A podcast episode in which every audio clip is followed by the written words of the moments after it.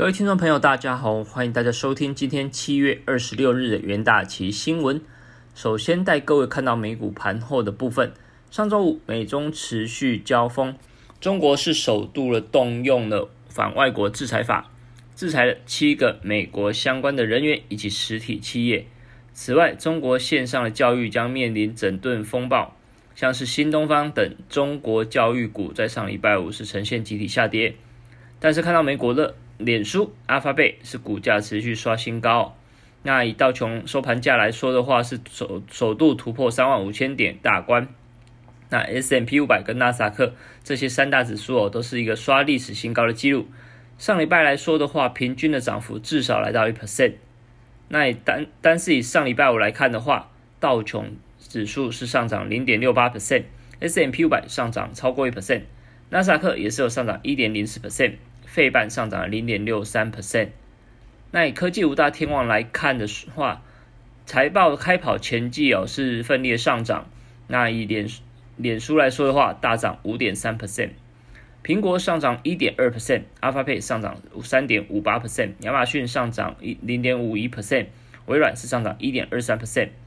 那道琼成分股也是多半呈现上涨，Visa 上涨超过两 percent，加德堡跟麦当劳也都是有来到一点八 percent 的一个涨幅，Nike 上涨一点六 percent。那非半成分股也是呈现涨多跌少。相对来看，只有 Intel 跌幅五点二九 percent 是比较重一点，MD 是上涨超过一 percent，印材跟高通也是有零点九跟一点七 percent 的一个涨幅。那 Intel 来看的话，虽然说它上礼拜公布的一个财报相当亮眼，那执行长季辛格也是认为说，晶片短缺的问题将会持续到二零二三年，但是由于 Intel 预估第三季的一个财测的毛利率是比第二季还要来的低。导致在 Intel 的股价哦，在上礼拜五呈现重挫，收在每股五十三美元。那在纽约汇市的部分，看到美元对主要货币在上礼拜五是呈现上扬，周线来说的话，也是上涨了零点一 percent，连续第二周的上涨。市场将焦点将会转移到本周的 Fed 的一个七月份的会议，预估将会进一步的讨论，像是一个缩减购债计划的一个情况哦。那以美元指数来看的话，小涨到九十二点八九四，延续上周的一个前周的一个涨幅，但涨幅来看的话是有稍微放缓的一个情况。那在美国经济数据的部分，看到 IHS Market 研调机构所公布的欧美七月份的 PMI 初值。那在制造业的部分，美国在新订单加速成长，以及海外客户的一个需求提升，推升了美国制造业 PMI 创下一个历史新高。那不过，在美欧元区的部分，由于供应链的一个瓶颈并没有改善，那产能相对受到影响，导致它的一个扩张力道降到二月份以来的一个最低。那来看到美国的部分哦，七月份的一个综合跟服务业的 PMI 是相对是呈现走低，下降到五十九点七到五跟五十九点八，各自创下近四个月跟近五个月以来的低点。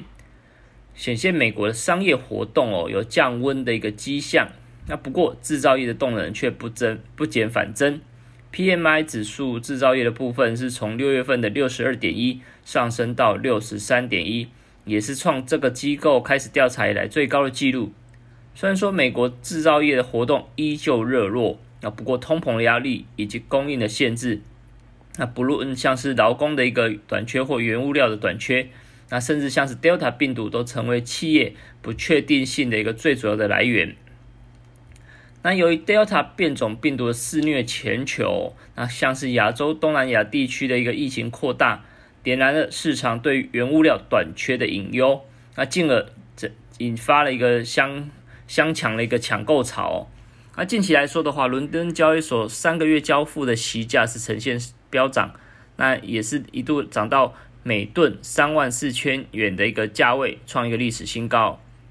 那根据《华尔街日报》的报道，随着新冠变种病毒 Delta 在亚洲扩散，进而导致经济停摆，甚至跨境的限制实施，像是马来西亚、印尼、缅甸这些主要锡的生产国，病例持续激增。那市场是预期说，锡这个金属将会呈现供不应求，还是引发市场对锡短缺的引诱。进一步推升席价，在近期是呈现明显的飙涨。那在国内新闻的部分，看到上礼拜五，航海王回神带领船产跟原物料类股转强，缓解了台积电上礼拜逆势走逆势走弱的一个情况。那以台股来看的话，上礼拜五呈现量缩收小红的一个情况。那上市电子股的交易比重是增加到四十九点四，是近八个交易日以来最高。那上市的航运股连续降到了三十五点八 percent，那反映到市场啊是预期说电子类股的一个人气加温是相对有助于多头信心。那在数据部分的话，我看到国内经济部公布的六月份的工业生产指数来到了一百三十五点三二，是创历年单月的一个次高，年成长是八点三七 percent，连续第十七个月的一个月成长。那以全球来看的话，经济稳健的复苏跟终端需求的扩增，加上新兴的应用科技题材以及远距离商业的一个持续推展，啊，让台湾的一个六月份的制造业生产指数是也是改写历年单月的一个次高。那统计处就指出说，第二季的工业生产指数不仅仅只是连八季的正成长，指数来到一百二十九点二三。更是创了历年单季新高，那制造业生产指数哦，也是同创历年单季的一个新高的情况哦。那以个股来看的话，看到台化在上礼拜五举行的股东会，让市场意意外的是，台塑集团总裁兼台化的一个董事长王文渊表示说，将会卸下台化董事长的职务，将会交由专业经理人来担任。那等同说，台塑王家成员将全部提退出台塑四宝的第一线的经营，也是正式宣告说，台塑四宝将正式进入一个全经理人时代。那事实上，台塑集团在二零一七年五月就启动第二次二次的一个销棒，包括像是王瑞华、王瑞宇、王文草等王家主要成员都已经退出了行政中心，改由担任管理中心的常委，那落实所有权跟经营权的分离。那外界预期说，王文渊未来在退出董事长职务之后，将有更多的心力来投入集团的长期策略以及重要的投资决案。那接着，我们来进入我们三分钟听股期的单元。首先，第一个来看到的是在联电的部分，野村证券指出说，先前市场是担忧半导体的景气在二零二二年反转的一个风险，压抑了先前联电股价的一个一大因素。但是其实受到无 G 电动车的这些发展，成熟制程依旧是供不应求，尤其是到二零二二年十二寸晶圆的一个紧绷程度将会高于二零二一年，因此支持厂商的获利持续提升，因此重申对于联电的一个买进平等。那联电来看的话，股价在上礼拜五是开高震荡，盘中是一度向上挑战短期均线。那第二个是看到长荣行的部分。长荣航空在股东会上面，董事长林宝水就表示说，因应新冠疫情的一个变数哦，那其实针对波音的新机导入的时程做一个调整，七八七的客机将由二零二二年延后到二零二三年来进行交付。那不过在三架的七七七 F 的货机将会提前到二零二一年的第四季来进行交付。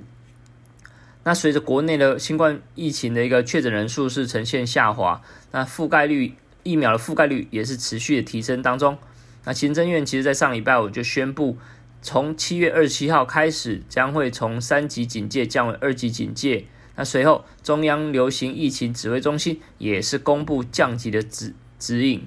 那这个部分啊，其实也是激励长隆行的一个股价在呈现上周五呈现一个反弹超过六 percent。那同时终止近期的一个下行格局。那第四个看到台新金的部分。那台新金控在七月二十三日举行股东常会，通过配发一元的股利。那董事长吴东亮也是表示说，已经顺利合并保德信人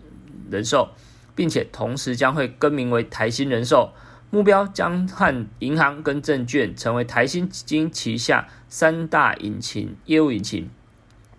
那近期来看的话，其实金融业的一个超级股东会登场。多家的金融企业都是认为说台湾的景气都是正面看好。那近期来说的话，其实金融类股表现相对比较强势。那可以看到台新金的部分期货个股期货在上礼拜五是续涨一点七八 percent，短中期均线都呈现上行的格局。第四个可以留意到的是，在一个新兴期货的部分，那日系投行野村证券先前就指出说，由于两大国际大厂的一个扩厂 IC 窄板之下，也是凸显 ABF 窄板的一个市场高度供不应求，所以上修了新兴的一个目标价格。那不过，虽然说 PCB 跟窄板的一个市况是呈现正向，而且进入传统的旺季，那不过留意到筹码的部分，由于外资在周五转卖新兴现股，那同时近期也是近期外资也是呈现卖多买少的趋势。那以新兴期货周五来看的话，呈现开高走低，高档收一个长黑 K 棒。那以上就是今天为你汇整的元大旗新闻，我们明天再见。